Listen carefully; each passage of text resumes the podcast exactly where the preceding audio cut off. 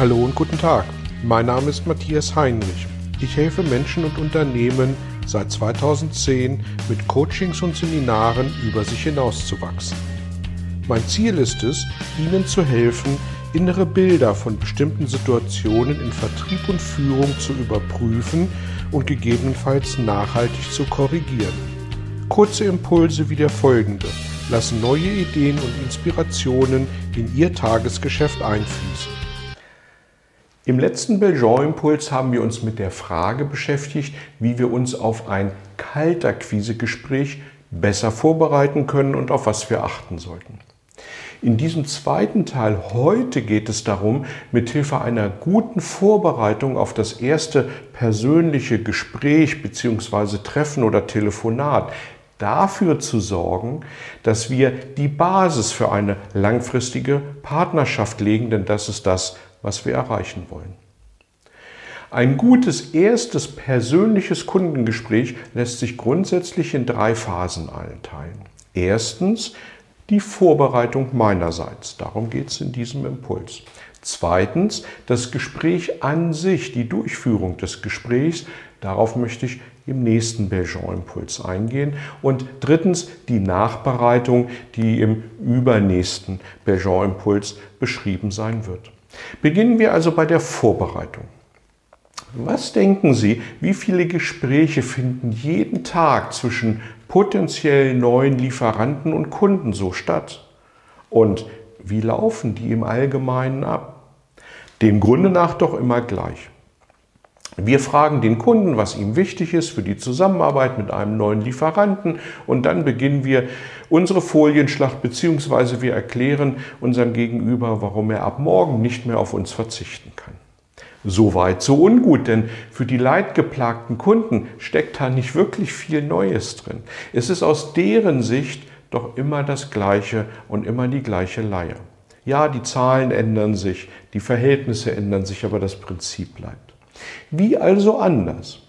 Ich kann mich auf wichtige Gespräche intensiv vorbereiten. Ich kann im Internet recherchieren nach Themen, die meine Gesprächspartner bzw. dessen Unternehmen, deren Unternehmen beschäftigen. Ich kann mich mit dem Markt meines potenziellen Neukunden auseinandersetzen und zum Beispiel gesetzliche Einflüsse auf das Handeln meines Zielunternehmens versuchen herauszufinden. Ich kann mir anschauen, welche strategischen Ziele hier eine Rolle spielen, wie sich das Unternehmen im Vergleich zu seinem Wettbewerb aufstellt, welche Kundenstruktur bei meinem Zielkunden eine Rolle spielen und welche vielleicht gerade laufenden Projekte meine Initiative stören können. Sicher finde ich nicht gleich auf alle diese Fragen Antworten. Macht nichts. Denn wenn ich keine Antworten finde, dann habe ich eine spannende, offene Frage, die ich stellen kann im Gespräch. Und die unterscheidet sich mit Sicherheit von all den Standardfragen der Verkäuferkolleginnen, die draußen rumrennen. Übrigens, apropos Suche. Klar wird auf Google nach dem Unternehmen gesucht. Nur was ich finde, was über Standardantworten hinausgeht, das ist die Frage. Meist so viel, dass ich mich wirklich nicht gut damit auseinandersetzen kann.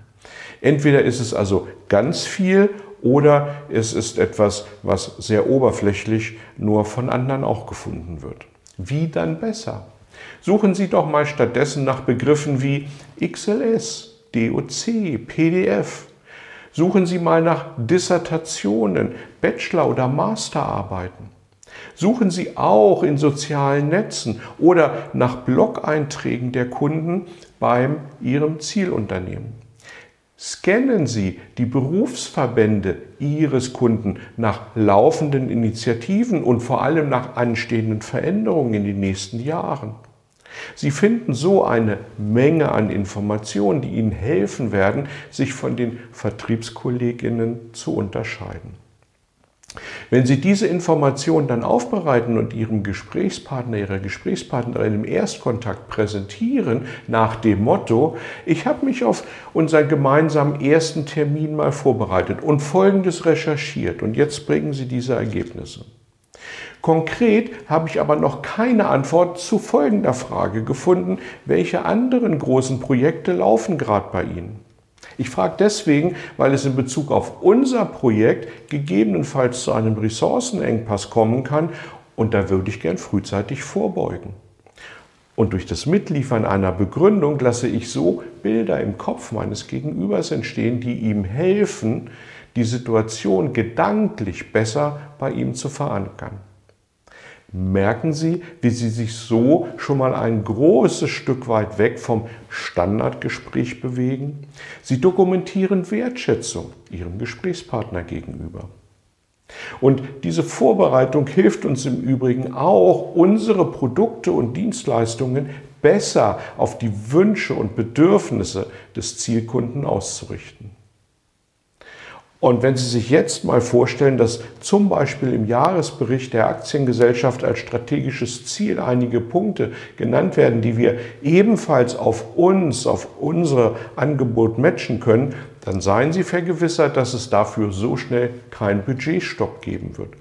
Das liegt natürlich nicht an uns, sondern daran, dass strategisch bekannt gemachte Ziele mit aller Kraft verfolgt werden.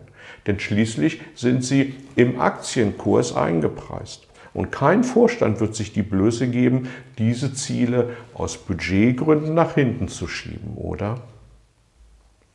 Sie sehen, eine gute, ordentliche, intensive Vorbereitung je nach Größe des Potenzials wird uns helfen, den nächsten Schritt, nämlich das Kundengespräch an sich, souverän und vor allem anders als der Rest unserer KollegInnen zu führen.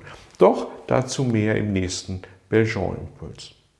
Ich wünsche Ihnen viel Erfolg bei einer guten Gesprächsvorbereitung und freue mich sehr, wenn Sie Ihre Erfahrungen dazu gerne mit mir teilen. Vielen Dank fürs Dabeisein, bis zum nächsten Mal und tschüss. Vielen Dank für Ihr Interesse an meiner Arbeit und an meiner Vorgehensweise. Gern werde ich auch ganz konkret für Sie tätig und helfe Ihnen, über sich hinauszuwachsen. Sprechen Sie mich an. Ich freue mich auf Sie und die Zusammenarbeit im Coaching oder Seminar.